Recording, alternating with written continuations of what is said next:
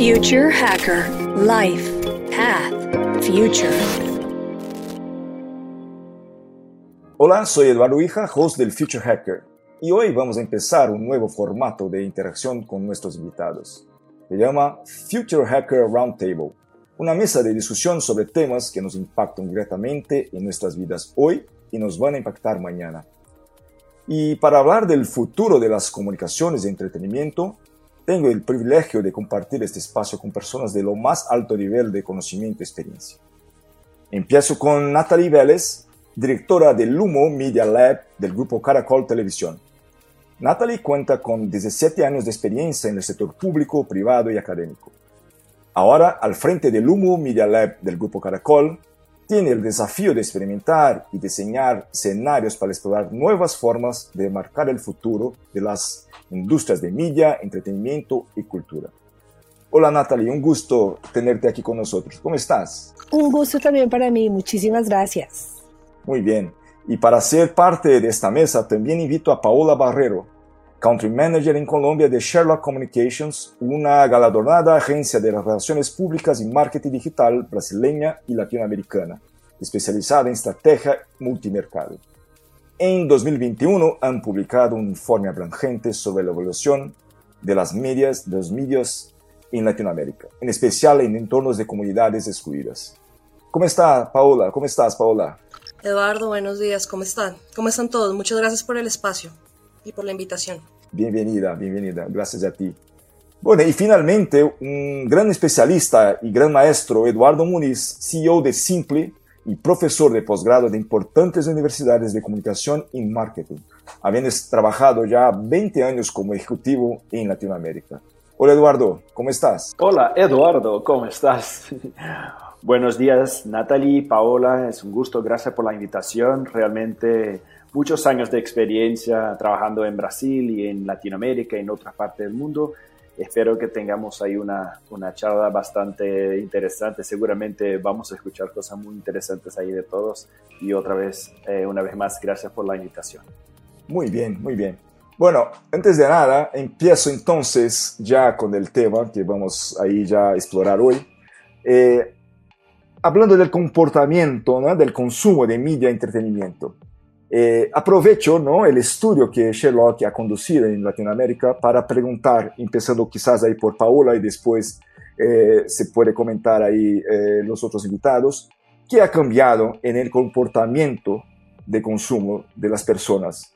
Eh, esto ha sido impactado por el uso de tecnologías y otras cosas, ¿Qué nos puede decir en ese sentido, eh, Paola? Bueno, Eduardo, pues como tú mencionabas eh, al principio de, mm, pues, de todo, nosotros en 2021 desarrollamos este estudio precisamente porque queríamos entender, como agencia de relaciones públicas, cuál era ese entorno que se estaba manejando después de la pandemia eh, frente a la credibilidad y a la confianza de los colombianos y de los latinoamericanos en los medios de comunicación.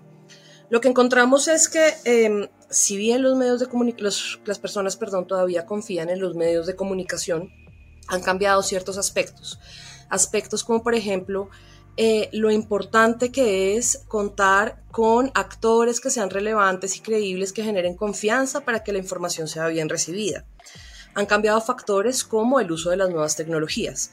Si bien los medios de comunicación eh, siguen siendo relevantes y muy importantes para informar a las personas, los medios también se han visto obligados a empezar a tener ese avance hacia una transformación digital, empezar a tener sus espacios en redes sociales y en espacios digitales porque las personas buscan una información mucho más inmediata. Pero asimismo esa misma información inmediata hace que también empiecen a generar ciertas dinámicas que permiten, les permiten em, corroborar con mayor facilidad si la información que se está manejando, la información que están consumiendo es información verídica y pues obviamente todo esto está señalado hacia los aspectos de confianza. La confianza y la credibilidad son tal vez los aspectos más importantes para las personas a la hora de informarse. Y como mencionabas también dentro de este reporte, eh, nosotros obviamente buscando ver cómo funcionaba la información y la comunicación para todas las personas en la región, pues vimos que también existen alguna serie de, mm, de, de comunidades que se sienten excluidas dentro de la dinámica de los medios de comunicación y precisamente por el uso de las nuevas tecnologías han empezado a crear sus propios medios, sus propios formatos que les permiten comunicarse con sus pares y pues que se han convertido como en los principales eh, espacios o referentes para tener la información eh, sobre cualquier aspecto relacionado con su entorno. Perfecto. Eh, Natalie, desde el punto de vista de la industria, la producción de contenido, eh, ¿cómo lo ves este, este impacto? Eh, han cambiado mucha, ha cambiado mucha cosa y cómo eh, están gestionando este tema dentro de la industria. Em, a mí me gustaría hacer como una pequeña introducción de contexto del humo, de lo que hacemos en Lumo para poder responder tu pregunta desde ese punto de vista. Lumo es catalogado un Future Media Lab, es un laboratorio de futuros. Nosotros somos una empresa independiente en la que, en la que buscamos eh, visualizar todos esos escenarios futuros. Los escenarios futuros, por teoría, empiezan a construirse de 5 a 10 años. Sin embargo, eso no quiere decir que los impactos no se hagan desde hoy. Entonces, claro, muchas de las cosas que decía Paola eh, las estamos vivenciando desde hoy y nosotros para poder marcar esos escenarios futuros empezamos a plantear eh, qué es lo que hay que hacer hoy para que esos escenarios futuros probables, posibles, pues no lleguen en algún momento a tener eh, consecuencias un poco más complejas ante los cambios y ante todas las incertidumbres que tenemos. Desde el humo sí, sí manejamos tres ejes que son inteligencia artificial, metaverso y Web3, pero todo parte pues desde, desde el día a día, desde la manera como se relacionan las personas con, con, con, la tecnología. Y claramente hay un escenario futuro del entretenimiento eh, que nosotros tenemos visualizado, pues absolutamente distinto de lo que hacemos ahora, ¿no? O sea, venimos de una transformación de la manera como las personas consumen televisión, como leen la prensa, y esto va a seguir transformándose, más aún incluso con todo lo que nos plantea ahora la inteligencia artificial, estos comportamientos prometen ser absolutamente diferentes. Sin embargo, aunque somos un escenario futuro, no es que tengamos que ver con predicciones, un laboratorio de futuros, perdón, pero sí con varios escenarios. Y uno de los escenarios en los que se ubica un poco eh, el humo es el, el digital, que ese escenario futuro a mediano y largo plazo no solamente es digital, sigue siendo como la mezcla entre lo digital y lo y lo y lo, lo físico, perdón. perfecto. Eduardo, cuando hablábamos de este tema, ¿no? Hablamos también de la descentralización, el tema de la confianza en la academia, en los medios eh, en que se discute este tipo de cosas. ¿Cómo, cómo se, se ve este tema eh, de cambio? Bueno, eh, para darles contexto también, creo que vale la pena que, que, yo regrese como 20 años de mi carrera para que entiendan ahí todo el contexto. Yo estuve acá en el boom y bust de, de la web, de la primera web, ¿sí? En el año 2000, ¿no? Soy viejito, casi viejito ahí, de, de, soy un dinosaurio del mundo digital. Luego vimos el crecimiento de, uh, de la penetración de acceso digital en Latinoamérica. Éramos como un millón de personas, 10, y bueno, ahora ya somos muchos, muchos, ¿no?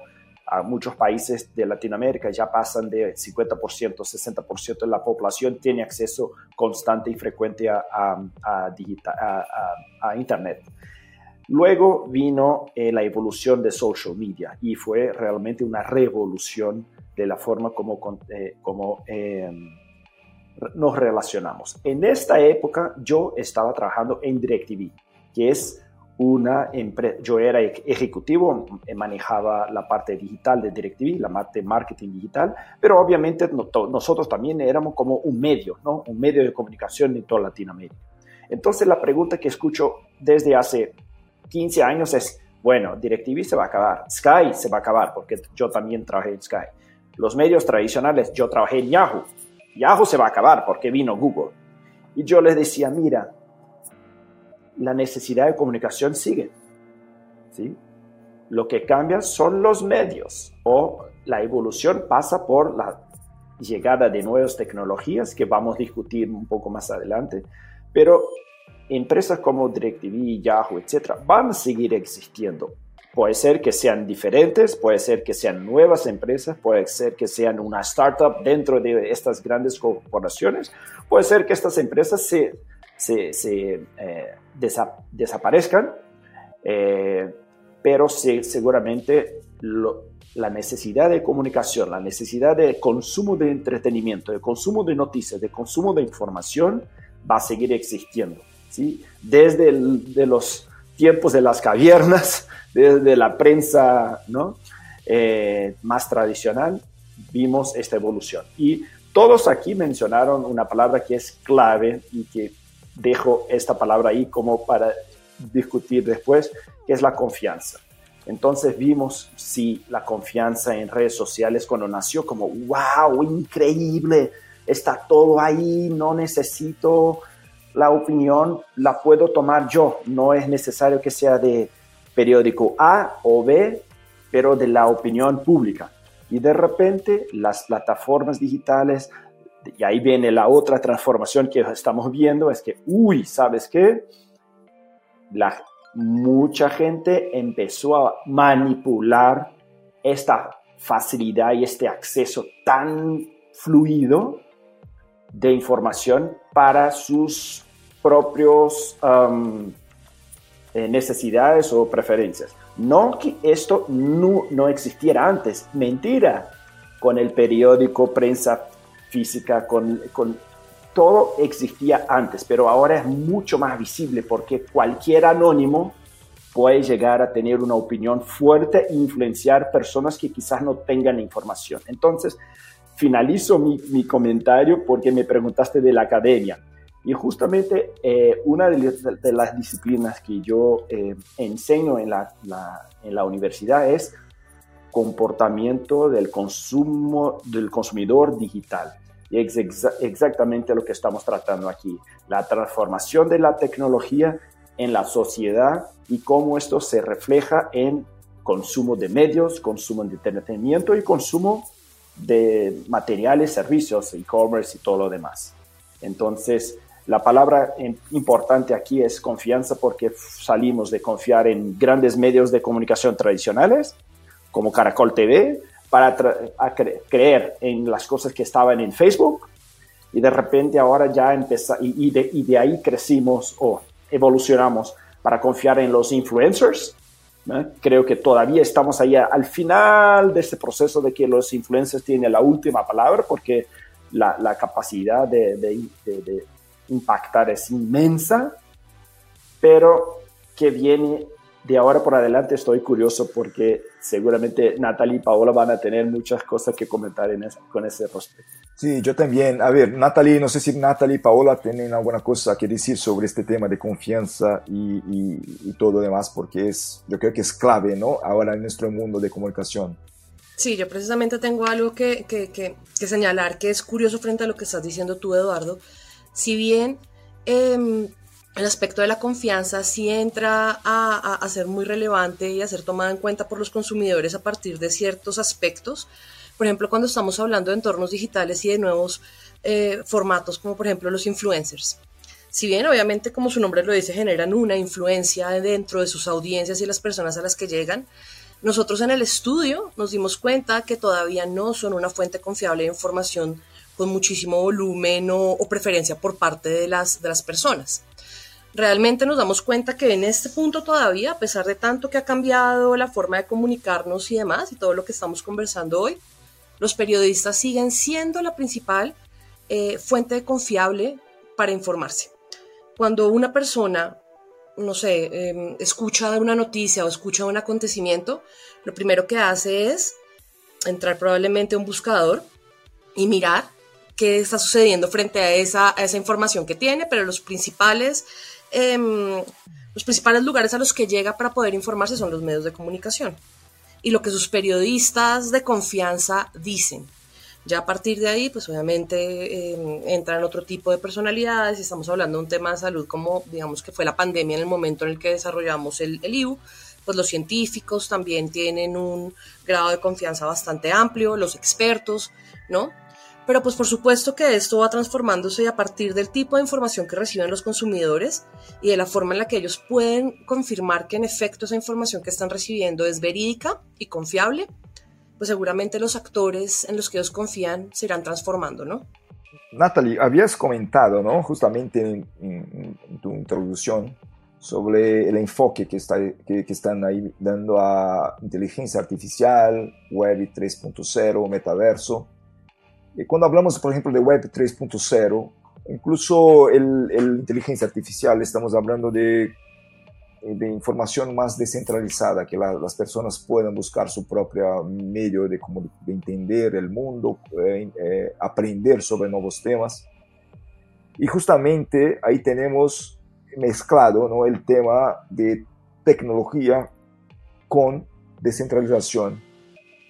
Esto es un desafío para empresas, grupos de comunicación que en el pasado siempre estuvieran a cargo y manejaban, no manejaban en el buen sentido, o sea, que buscaban traer la mejor información de una forma más centralizada. Y ahora este mundo se está deshaciendo de una forma, porque justamente el long tail, o sea, mucha gente puede hablar de muchas cosas, aunque no tengan total confianza del público, pero aún así tienen un grado de penetración en las casas de las personas. ¿Cuál es el desafío tecnológico que nos trae como beneficios estas nuevas tecnologías y los, los, las desventajas de tener este tipo de cosas. ¿Cómo lo ves esto, ya que estáis, están ahí manejando estos temas muy al grano? Te decía que hay muchísimos desafíos, no solamente tecnológicos, también culturales, sociales, y pues como toda innovación, todo va a depender de cada contexto, ¿cierto? Creo que Paola eh, debe, en, el estudio que hicieron, seguramente eso depende de los de las regiones, de la cultura, de la idiosincrasia, de las edades, de muchas cosas, pero sí hay unos patrones que definitivamente no se pueden evitar. Entonces, por ejemplo, ustedes hablaban ahora del tema de los influencers, claramente no solo un influencer, cualquier persona se puede convertir en un medio de comunicación hoy en sí mismo, ¿sí? Y es lo que Paola nos contaba, que en el estudio aparece que ya, eh, no sé, si estamos en una región, eh, y eso se puede ver no solo en lo digital, sino el periodista del pueblo es el influencer más grande porque es el que genera la información al que las personas le creen. Ahora con la tecnología, pues lo publica en un segundo en cualquier lugar, no necesita ni, ni televisión, ni radio, ni, ni prensa. O sea, esos son como que patrones de los comportamientos fuertes. Y respecto a la confianza con estas nuevas tecnologías, pues el reto es aún mayor, porque hoy decimos, listo, lo escribe, eh, no sé, eh, la persona Pepito Pérez y hay un rostro detrás, pero con inteligencia artificial hoy lo escribe ChatGPT. Y puede ser que lo escriba incluso mejor o tan parecido a una persona que la diferencia va a ser mucho más difícil para el consumidor entender quién está escribiendo esa información, si un robot de inteligencia artificial generativa o un ser humano. Entonces, los temas de confianza, absolutamente de acuerdo con Eduardo y con Paula. Y con lo que tú decías también, Eduardo, es, es fundamental ese aspecto. Yo siempre les hablo de que para que todas estas cosas evolucionen en la humanidad tendrá que haber una revolución de la confianza. porque no solamente pasa con esto, sino con la economía, o sea, cuando ves a blockchain, hablando de la web 3, ¿sí? Eh, todos, escenarios, todos estos escenarios buscan fortalecer la confianza, ¿sí? algo como un NFT que te pueda garantizar que ese activo digital es único en el mundo y que solamente tú lo tienes, o información de propiedad intelectual que tú puedas proteger con blockchain, pues en últimas son mecanismos de confianza y de una economía digital que, que van a evolucionar hacia allá. Entonces, y si hoy no, o sea, hoy porque el mundo, como les decía, se, se mueve entre lo físico y lo, y lo, y lo digital. Entonces, hoy en lo, en lo físico, tú sabes que este carro es tuyo porque tienes la tarjeta de propiedad que te lo certifica. Pero cuando pasas a la web 3, en donde muchos de estos activos van, son digitales, ni siquiera la web 3, en la web 2, donde tú ya tienes que empezar a decir, esto es mío, y pues entonces dices ahí, ¿dónde está mi tarjeta? De, si, en el metaverso tenés una casa, entonces no te van a hacer escrituras acá en la oficina de instrumentos públicos, sino que tienes que tener eh, estas nuevas tecnologías como blockchain para poder certificar y generar ambientes de confianza. En, nuestro caso, acabamos, o sea, ayer lanzamos un libro que, que los, un libro que los invitó a descargar de manera gratuita, se llama Medios 3.0 y justamente habla sobre cómo esta descentralización de la que tú hablabas, Eduardo, empieza a permear muchos medios y además, eh, y además empiezan a nacer uh, medios web 3.0 nativos ya, ¿no? Que ya nacen en este entorno. Nosotros venimos del proceso de transformación, pero hay muchos medios que ya nacen puros eh, en esto y también hay que tenerlos en cuenta porque son jugadores que empiezan a, tener un, papel importante. Entonces, invitadísimos. Ahora les dejo el link para que lo descarguen. Vamos a tener en, Colombia también un, un webinar eh, para contar un poco más sobre los resultados. Perfecto. Esto después dejo el enlace para que las personas puedan ahí bajar y, accesar el, no solamente el libro, pero también el estudio que, que, que, se ha hecho, ¿no? Eh, una pregunta más, pues porque hablamos de comunicación y dentro de la comunicación tenemos el marketing, tenemos también la parte de las marcas. ¿Qué rol tienen las marcas al día de hoy cuando hablamos de confianza? Porque hay siempre una lucha, ¿no? Entre, bueno, este contenido es hecho por una, está siendo hecho por una marca ofrecido, entonces tienen algún interés eh, por otro lado, vemos que algunas marcas se preocupan y tienen posibilidad de, mantener y tener, generar confianza lo que, de, de, lo que estamos hablando. Este balance ha cambiado cuando hablamos de marcas. ¿Qué rol tienen las marcas para este mundo en que hablamos del desafío de, descentralización y confianza? Yo puedo empezar y, y luego paso la palabra es una pregunta clave, es una pregunta difícil, ¿no? Quizás no haya una sola respuesta, pero voy a intentar hacer mi punto de vista, ¿no? Desde mi punto de vista. Eh, muchas marcas em, nacen o crecen y, generan esta confianza porque se asocian a una celebrity. Eh, la celebrity tiene su marca personal o su, por ejemplo, digamos el ejemplo más básico, más fácil de entender es Michael Jordan con Nike, ¿sí? Nike, y, justamente les invito a ver la película que salió hace poco porque es muy interesante cómo Nike se transforma eh, con el crecimiento y, la ascensión de Michael Jordan. En fin, en este momento Nike utiliza a Michael Jordan como un, portavoz y eleva la, marca Nike eh, porque en este momento Adidas era el top, top, top of the mind en el mundo de deportes. Bueno, hoy 2023, Nike es tan fuerte, tan potente, que muchos celebrities quieren asociarse a Nike para que Nike los, los, los eleve, la ascensión al mismo nivel de confianza, visibilidad, etc. Podemos utilizar el ejemplo de Apple.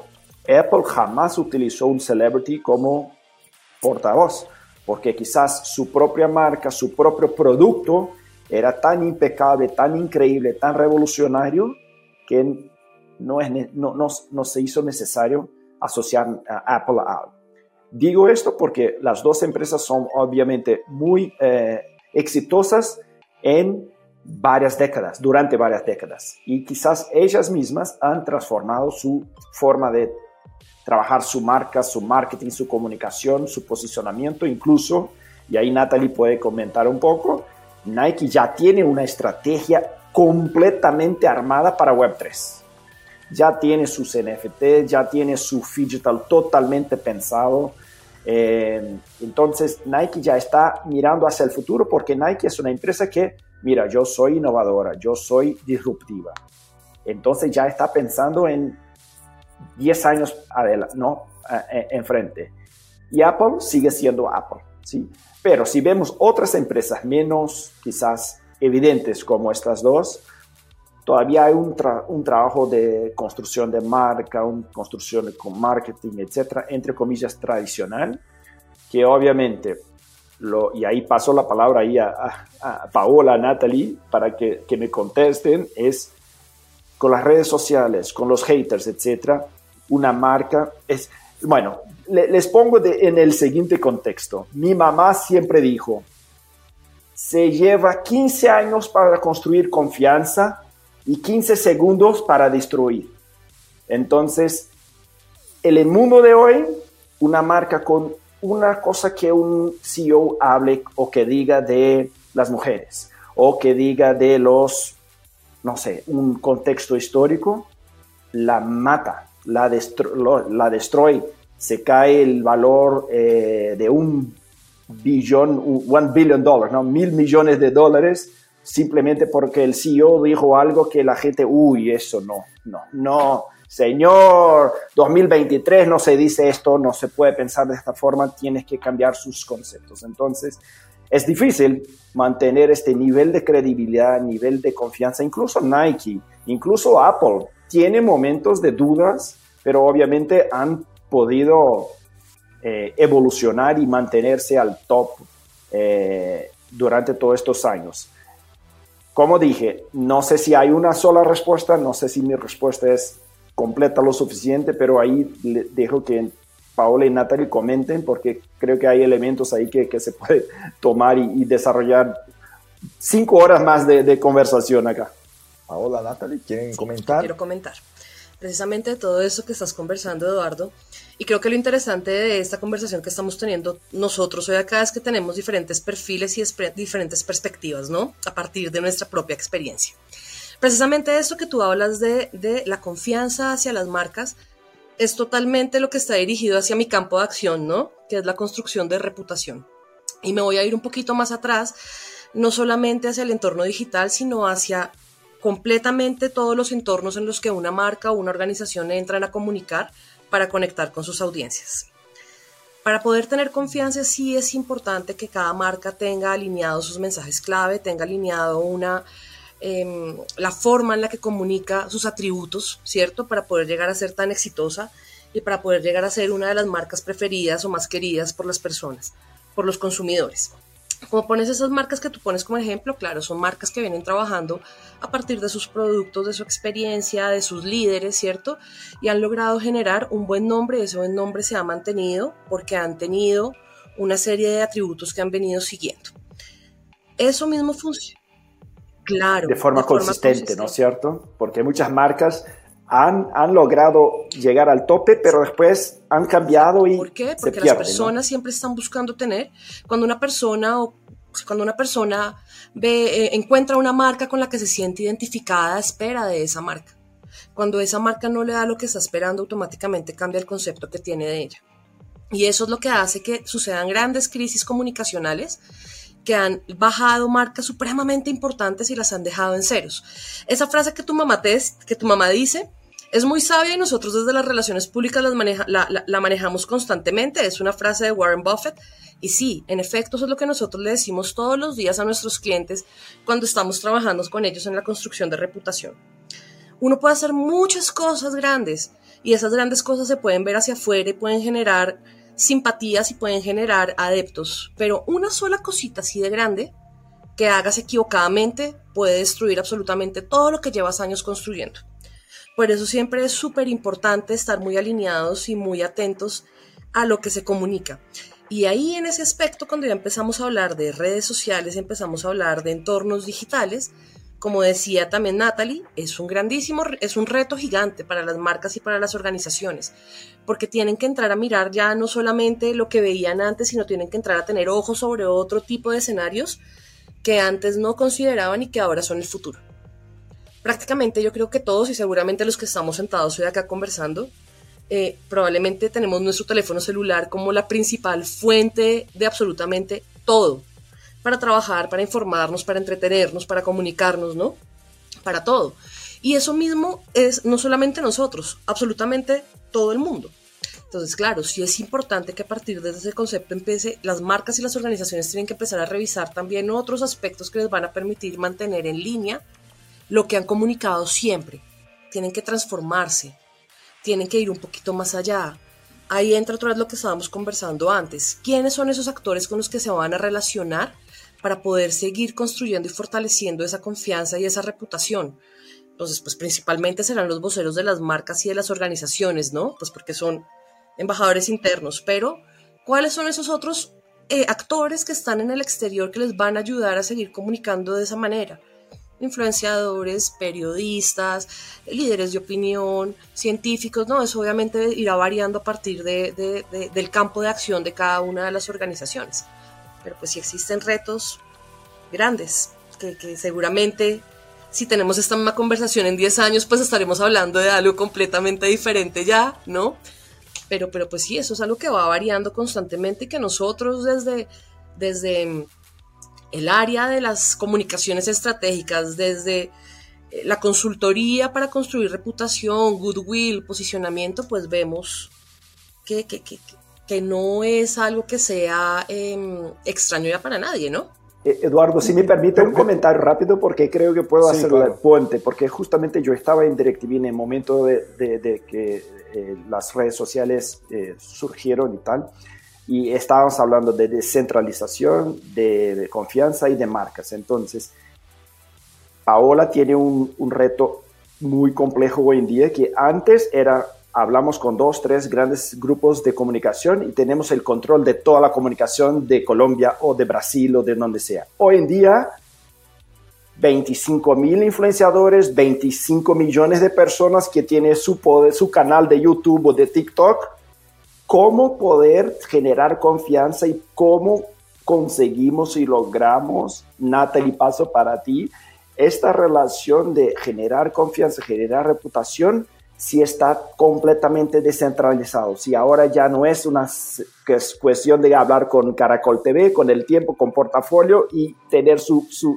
No, ahora es, bueno, anónimos, ¿no? Casi anónimos, gente que si, siquiera muchos de nosotros conocemos, pero tiene un millón de followers, 25 millones de likes y por ahí va. Disculpa, Eduardo, es que me... no, no, a ver, me, encanta que, está, que están discutiendo todo y que yo no necesito hablar, es lo mejor, porque seguramente es porque hay contenido. Bueno, dejo la palabra a Natalie si quieres comentar algo. No, y además con una pregunta re difícil, y le voy a copiar la, la respuesta de hace un rato de Eduardo. No, eso no hay una sola respuesta. Claro, es una pregunta súper compleja porque eso es justamente, o sea, y por eso surge el humo, por eso surgen las áreas de transformación en las compañías. Estamos en ese momento, en, encontrar esa respuesta de, de cómo eh, hoy lo que les decía una persona en sí misma ya es un medio de comunicación. Nosotros en, en, Lumo todo esto lo ponemos bajo el, la sombrilla de lo que se llama la Creator Economy, sí, y es la economía de los creadores, donde realmente tú pues tienes un periodista que está contratado para que haga ciertas cosas en el noticiero, por poner un ejemplo. Sin embargo, eso no quiere decir que él no pueda tener sus propias redes sociales. O sea, todo eso es una línea súper delgada que pasa que, atraviesa esta economía de los creadores y que es todo un aprendizaje, sí, porque muchas de estas cosas al ser innovaciones tan, pues, tan, tan recientes, pues no están reguladas. Entonces hoy si tú puedes ser alguien que tiene un contrato con una empresa, pero pues puedes sacar tu propia colección de NFT también. O sea, hay una cantidad de, de, de, de líneas delgaditas que estamos transitando y, para darte la posición de, desde el humo, pues estamos aprendiendo, ¿sí? Estamos entendiendo. Porque no, no te podría decir, mira, lo que nosotros hacemos es X, Y, Z, desde, desde los futuros, incluso aún más, mayor incertidumbre en, en mi cancha, pero lo que sí te puedo decir es, la decisión de Caracol para crear el humo fue experimentación, ¿sí? Experimentación para aprender, para entender y para de alguna manera poder anticiparse a las cosas que puedan venir, ¿sí? Y eso sí es lo que nosotros estamos haciendo. O sea, de eso sí te puedo hablar de, de experimentos, claro. Entonces experimentemos qué pasa eh, cuando, eh, cuando eh, hay este camino desde, desde esta marca, bueno, para el tema de los NFTs, o sea, tenemos un experimento en NFTs. estamos experimentando porque sabemos que ante estos escenarios de tan alta incertidumbre, que nadie tiene hoy la palabra ni la última respuesta de, incluso los grandes medios también o del entretenimiento están en este mismo en esta misma tarea. Entonces nosotros sí tenemos clarísimo que, que, que, lo, que el camino que nos queda ahí es experimentar aprender, equivocarnos, fallar rápido, económico en todos los términos, Paola, económico no solo en dinero, sino en reputación, en, en todo, porque por eso yo les decía que Lumo es una compañía independiente. ¿sí? Entonces nosotros al ser un laboratorio nacimos para experimentar, pero Caracol Televisión no es que pueda ponerse pues, a experimentar con sus audiencias y con, con la información que da, ¿no? Eh, nosotros sí porque somos un laboratorio y nacimos para eso.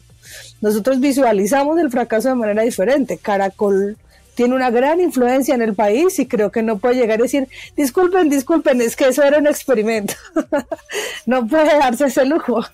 Entonces, la estrategia sí, ha sido esta. Muchas de las cosas que son tan, eh, que tienen estos escenarios con poca certeza, pues estamos experimentando para, para encontrar justamente la respuesta que, que me haces para entender, porque cada, cada población es diferente, eh, hay, hay, hay, diferentes tipos de influenciadores, como ustedes lo mencionaban. Caracol también tiene sus empleados, sus periodistas. Bueno, o sea, ha sido un proceso justamente de transformación. Eh, Eduardo, voy a tomar este punto, un punto de vista de que Natalia ha comentado sobre justamente la economía creativa, eh, el futuro, la incertidumbre del futuro, para empezar a hablar del futuro justamente dentro de las experiencias, Natalie, ahí del humo o de la experimentación, eh, ¿dónde están ahí? Cómo, ¿Cuál es la visión eh, que, que, ya han, creado dentro del humo para este futuro? aunque no sea totalmente cerrado, porque no, no creo que se pueda cerrar algún escenario, eh, algún experimento, alguna visión o una, una, una, una, tip ¿no? de, de, de qué será este futuro. ¿Cómo lo ves este, estos próximos pasos, próximos años? Respecto a la, a la Creator Economy. Sí. Mm, claramente, eh, pues lo veo descentralizado, como tú lo dices, absolutamente descentralizado, eh, transparente, y ahí entra el tema de confianza, ¿sí? Y, y colaborativo, porque creo que ya muchas de estas cosas vamos a empezar a evolucionar, o, la promesa de la Web3 también tiene que ver mucho con la creación de comunidades. Entonces, hoy algo que puede llegar ya a decir, esto no lo certifica eh, Eduardo solamente, sino una comunidad que hay detrás y eso le da un soporte mayor a esta credibilidad y a esta confianza. Entonces, descentralizado, transparente, porque va a ser con la blockchain y con todas estas cosas, va a ser cada vez más difícil eh, hacer ese ejercicio de manipulación, digamos lo que hablábamos al eh, principio. Eh, esto, de, esto de, chequeo, perdona, porque justamente este punto, cuando hablas de chequeo descentralizado, es el principio del blockchain. ¿Es exactamente el blockchain o es del principio del blockchain que, están utilizando? solo para quedar un poco más claro. Es que, digamos, la descentralización no se da solamente por el blockchain, ¿no? O sea, de hecho, hoy no tenemos una web 3 real todavía, ¿sí? Eh, hoy estamos haciendo el camino y abonando el camino hacia una web 3, pero hoy, por ejemplo, el metaverso todavía es un concepto en el que no podemos decir hoy este metaverso se entiende. O sea, la promesa de la Web3 de alguna manera también es que podamos navegar en estos mundos inmersivos ya no en páginas web, pero hoy no tienes la interoperabilidad entre un mundo inmersivo y el otro. O sea, hay, hay muchísimo todavía por construir para llegar a esa descentralización y eso también implica una infraestructura que no tenemos todavía, ¿sí? Hoy tú como influencers tienes tu comunidad aquí, pero no es control C y control B y me la llevo a casa, eso tampoco es tan automático. O sea, esa descentralización hoy yo creería que todavía no, no, no, no, pues no podemos hablar hoy, a mi modo de ver muy particular, ahí cine como Lumo, que existe ya una descentralización. Vamos acercándonos hacia ellos y la blockchain y este tipo de cosas son eh, escenarios que nos van ayudando, pero hoy yo todavía no, no podría decir que hay una descentralización como lo promete la Web3. Hay una descentralización en lo que tú dices, las comunidades, cada quien las gestiona, pero aún así Tú no te puedes llevar tus comunidades, o sea, TikTok te da una comunidad, Instagram otra comunidad, y esto no, no, es tan fácil de, ponerlas a hablar, ni crear tú mismo tu medio y traértelas acá, o sea, porque las plataformas están de por medio. Perdona, Eduardo. No sé si respondí tu pregunta. Sí, completamente. Eh, completamente, a ver, esto es, esta pregunta y esta respuesta. No existe completamente en el mundo digital. Cuando se piensa que llegamos al final, está al principio. Y es justamente eh, lo que iba a mencionar antes. Cuando Natalie estaba comentando de metaverso y todo, yo, eh, como soy antiguo en Internet, vi el comentario de que no, este tema de Internet, imagínate, publicidad online, esto es tontería, luego pasa. Imagínate que Coca-Cola, Ford van a invertir en, publicidad digital. Yo lo escuché en 2000. Luego vino e-commerce. E-commerce, ¿quién va a poner tu tarjeta y comprar online? Imagínate, eso no va a funcionar. Bueno, la historia ya cuenta qué pasó. Social media, otra vez. No, social, imagínate que yo voy a poner cosas de mi vida personal para que cualquier persona del mundo pueda ver. No, eso es cosa de, teenagers, una tontería. Bueno, luego está. Y ahora surge metaverso, Web3, etcétera, digamos, como Natalie puso, es un concepto que el público masivo todavía no entiende muy bien, pero nosotros que trabajamos aquí es, ok, digamos que el metaverso sea el, la tangibilización, entre comillas, de todo lo que está por detrás eh, cripto, blockchain, bla, bla, bla. Eh, no, imagínate, metaverso es una tontería. Imagínate que todos vamos a salir con, eh, con, con, con, estos Oculus y todo. Y yo digo, mira, metaverso no es salir con 3D por la calle. No existe esto. Esto es como quizás un por ciento de todas las aplicaciones. Sí va a existir, sí va a existir. Pero eh, lo que mencionaba Natalie antes de, la inmersión digital va a ser una inmersión digital completamente diferente. ¿Y por qué yo creo que eso va a cambiar? Y, ya contestando tu pregunta del futuro, ¿no? Porque yo veo a mi hija, 12 años, jugando en su celular, diciendo, amiga, por favor, métate en mi servidor porque vamos no sé qué y colectar las moneditas. Y yo dije, ella está en un metaverso, eh, no es cripto, pero es una moneda virtual, jugando en línea con su amiga francesa en otra casa, en otra ciudad. Y ella está ahí en su celular, en este mundo inmersivo. Y yo digo, ah, ahí hay una transformación. Paola mencionaba de la transformación digital de las personas, del comportamiento. Y cuando dicen, no, metaverso es una tontería, ve todo lo que pasó con blockchain, todo lo que está sucediendo con en Estados Unidos con el tema de las criptos, son todos falsos, son todos ladrones. Yo digo, bueno, mi hija de 12 años y quizás una, toda una generación, tal vez la forma de pensar Internet sea completamente, ya es completamente diferente de la nuestra porque ellos ven, y, eh, Facebook, ah, no, esto es cosas de viejo. Yo, quiero, yo quiero complementar con una cosa con lo que dices ahí, Eduardo, y con lo que decía Natalie, es que como en absolutamente todos los grandes momentos en los que hemos tenido cambios y esos hitos que tú mencionas anteriormente, siempre ha tenido que haber paralelamente un proceso de pedagogía para que la gente entienda cómo va hacia allá. Y, eso, y eso depende de muchos aspectos, ¿no? Coyunturales, sociales, económicos, bueno, etcétera. Cuando hablamos de nuevas generaciones, como por ejemplo tu hija, y los niños que están por venir son niños nativos digitales, ¿no? Ya son niños que, que tienen ese chip de pronto si yo pienso en mi generación, pues no soy nativa digital, pero justo crecí en el momento en el que, eh, ¿no? Entonces como que uno también ya está muy acostumbrado a eso. De pronto otras generaciones anteriores vienen, los papás de uno vienen haciendo el proceso de ir adoptando diferentes, ¿no?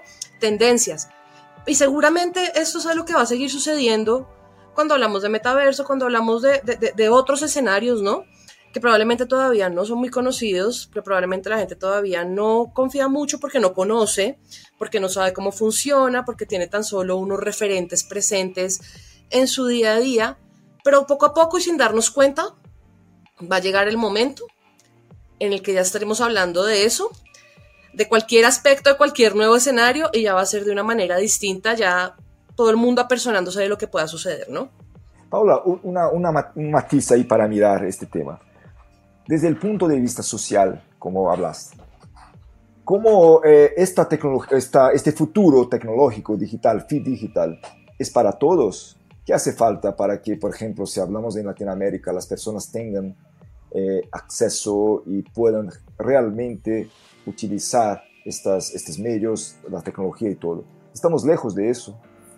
Pues yo no, yo, yo no puedo darte una respuesta decirte si estamos lejos o cerca. Yo creería que muy cerca si, si miramos los índices de consumo de tecnología de las personas y la accesibilidad al Internet, por ejemplo.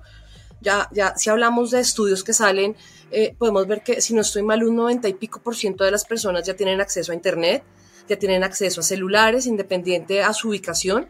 ¿Qué pasa? Que ahora las personas, eh, dependiendo de del sector que representen, ¿no? Eh, de los colectivos que representen, de las culturas que representen, van a empezar o están empezando ya a generar sus propios contenidos y espacios para poder conectar con esas personas a las que quieren llegar. Y eso es algo que sí está sucediendo y que lo vemos no solamente desde la perspectiva de los medios de comunicación o de las redes sociales. Como decían, como hemos hablado todos acá, sí, ya cualquier persona que tenga acceso a un celular y que tenga acceso a Internet puede salir y hablar del tema que quiera hablar para llegarle a las personas que quiera llegarle. Y si hay personas que conectan con ese discurso, pues seguramente van a hacerse seguidores, ¿no? Y van a empezar a generar esa comunidad. Y eso es algo que está, que está pasando cada vez más. Probablemente a futuro yo me atrevería a decir que, que, que, que, sí. No sé qué tan cerca estamos para que todo el mundo tenga ese reconocimiento y esa oportunidad de poder eh, comunicarse a las personas que quiere llegar y obtener visibilidad de sus entornos. Pero es algo que evidentemente va a pasar, viene, eh, viene pasando, va a terminar de pasar y las nuevas tecnologías van a ser seguramente un factor clave en ese proceso. Perfecto. Mira, eh, está genial esta charla, pero por el tiempo, por vuestro tiempo, por el tiempo eh, de la entrevista, quería agradecer por, por, la charla, por la información, por haber, haber en ahí eh, compartido las experiencias y todo. Y quería dejar como última palabra ahí para cada uno de, de ustedes para que puedan decir alguna cosa y agradecer desde ya la participación. Bueno, arranco, que por el turno ya eh, puede ser natural, no, simplemente eh, el mensaje que, que, dejaría es que no existe un, un, un, solo futuro, que existen varios, ¿sí? Siempre hablamos de futures en plural y a veces nos dicen, te equivocaste, estás diciendo futuros, quítale la S. No, es intencional porque no lo sabemos. Porque el futuro lo construimos con las decisiones estratégicas que tomemos hoy. Entonces tampoco ver como ese futuro tan lejano, sino qué estamos haciendo hoy para, para acercarnos a esos diferentes futuros que ni siquiera sabemos cuál es el, el verdadero. Ese sería como, como mi mensaje, como para toda esta industria en la que nos movemos de medios, entretenimiento, comunicación, porque todos los días sale algo nuevo, es impresionante, o sea, yo me desconecto un fin de semana con puente, vuelvo a ver las cosas y ya se pueden hacer estas cosas, o sea, estamos viviendo una disrupción, creería yo, a mi modo de ver en este momento y con mayor razón necesitamos esos lentes de The Future Hacker, como se llama este, esta comunidad. Entonces, nada, muchísimas gracias Eduardo, gracias Paola, encantada de conocerlos eh, y gracias también a Eduardo por, por aperturar este espacio tan valioso. He aprendido un montón, muchas gracias. Bueno, gracias por la invitación, gracias por la, la charla. Yo quiero terminar ahí como mensaje final, es que somos todos aquí afortunados. Estamos viviendo transformación y la historia adelante de nuestros ojos yo vi, como dije, los últimos 20 años muchas cosas eh, cambiando y avanzando, pero efectivamente nosotros somos seres humanos, ¿no? Como dice la película, I'm just a girl trying to fall in love to a guy, ¿no? Si no me equivoco es Notting Hill o algo así como somos en, sacando toda la información, toda la, la, tecnología, somos personas que queremos consumir, que queremos eh, consumir contenido, que eh, productos, servicios, y del otro lado somos personas queriendo vender estos contenidos, estas conexiones. Entonces, eh, ruego a todos escuchar, que escuchan que no tomen la primera, eh, que no tomen la información de forma superficial, que vayan a investigar una segunda, tercera opinión, porque lo que va a suceder en el futuro está ya contado en el pasado de los 20 años de digital. Entonces son ciclos, cambia la tecnología, pero finalmente es I'm just a guy trying to fall in love for a girl, I'm just a girl trying to fall in love for a guy, y así se generan conexiones, comunidades, comunicación, confianza, porque finalmente relación entre personas es relación de confianza. Y así dejo una, un agradecimiento especial ahí a todos de Future Hacker. Paola, mucho gusto, Natalie. Ojalá que nos veamos en Colombia muy pronto. Gracias a todos. Bueno, pues yo al igual que, que, que, todos en esta llamada, te agradezco, Eduardo, el, el, espacio. Eduardo y Natalie, también ha sido un gusto eh, poder conectar con ustedes hoy para conversar de estos temas tan interesantes. Yo creería que sí em, debemos dejar una recomendación o una conclusión a las personas que nos están escuchando el día de hoy, es que sí, definitivamente, como, como han dicho todos hoy acá, el futuro viene, el futuro va a pasar y nadie lo va a detener. El futuro es ya. Un, minuto después de lo que estamos hablando es el futuro. Yo creo que acá realmente la clave de poder adoptar ese futuro de una manera mucho más tranquila y mucho más exitosa es la planeación cómo entender lo que viene sucediendo, cómo nos vamos eh, em, enterando y vamos aprendiendo de lo que puede pasar, cómo podemos optimizar esos recursos que vienen para poder eh, fortalecer lo que ya tenemos, ¿no? Para poder construir sobre lo que ya tenemos, para poder ver hacia el futuro lo que las nuevas eh, generaciones o las audiencias a las que queremos llegar van a estar buscando y demandando.